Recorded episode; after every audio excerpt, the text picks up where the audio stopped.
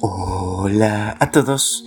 Iniciamos el mes de febrero y gracias a nuestro devocional Alimento para el Alma, hoy podrán escuchar Ando Perdido. Lectura devocional sugerida es Marcos capítulo 6, del verso 30 hasta el 44.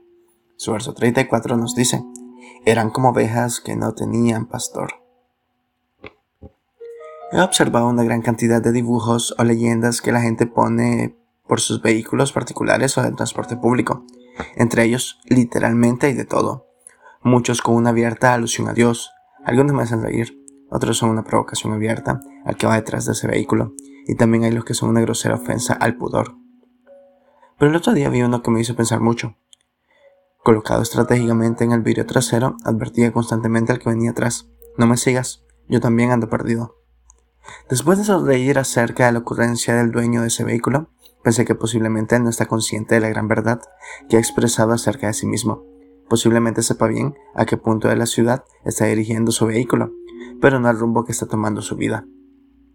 Jesús vio a una gran multitud de gente y se conmovió al ver que espiritualmente andaban como este hombre, a tientas, sin rumbo, sin encontrar un sentido para su vida.